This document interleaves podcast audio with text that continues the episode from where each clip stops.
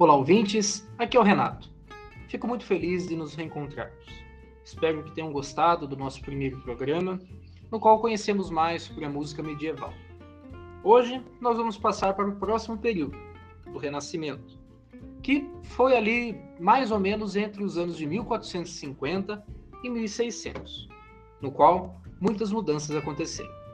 Bom, mas antes de tudo, devo lembrar vocês que esse podcast é vinculado ao Serviço de Cultura e Extensão Universitária da Exalc, USP.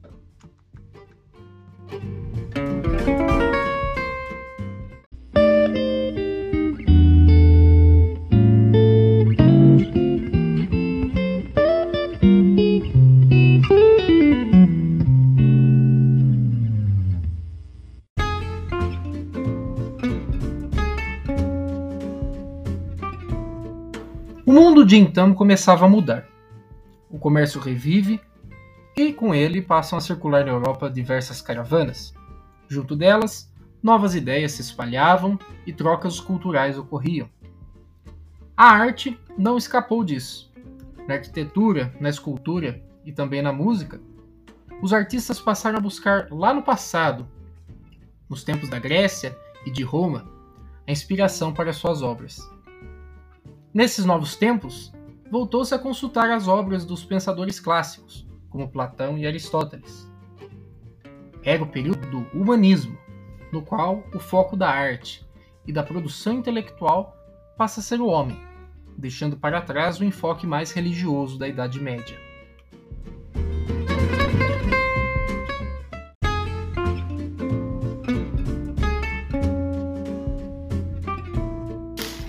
Falando mais especificamente sobre música, ela passa a ser mais valorizada na sua relação com a poesia. Os poetas passam a dar maior importância para a sonoridade das palavras, além do fato do texto ser elaborado com um especial cuidado para com o ritmo e com a duração das notas. O texto ganhava vida e dramaticidade. Até mesmo as imagens literárias eram produzidas considerando a musicalidade da obra. E nessa esteira de evolução do conhecimento musical, temos a figura de Franquino Garuffi, um intelectual do final do século XV, que publicou alguns trabalhos sobre a teoria e a prática musical e também sobre os instrumentos.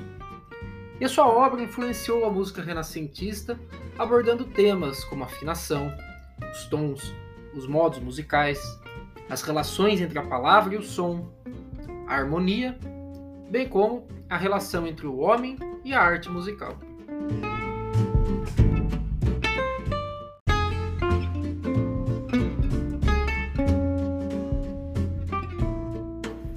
Vale ainda dizer que, pela primeira vez na história, a música passou a ser impressa e reproduzida com facilidade, por meio da prensa de Gutenberg.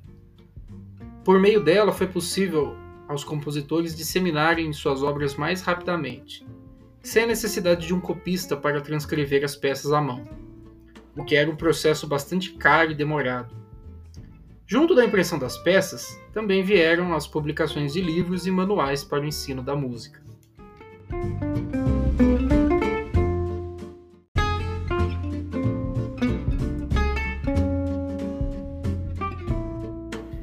Muitos nobres, como a família Sforza, que dominava Milão, ou os Medici, de Florença, buscavam músicos para engrandecer as suas cortes, com a produção cultural e para a educação dos seus filhos. Até mesmo o Papa em Roma trouxe para a cidade eterna os melhores músicos da época. Todos esses nobres proporcionavam generosas verbas para financiar os artistas e os seus trabalhos. Essa prática tinha o nome de mecenato.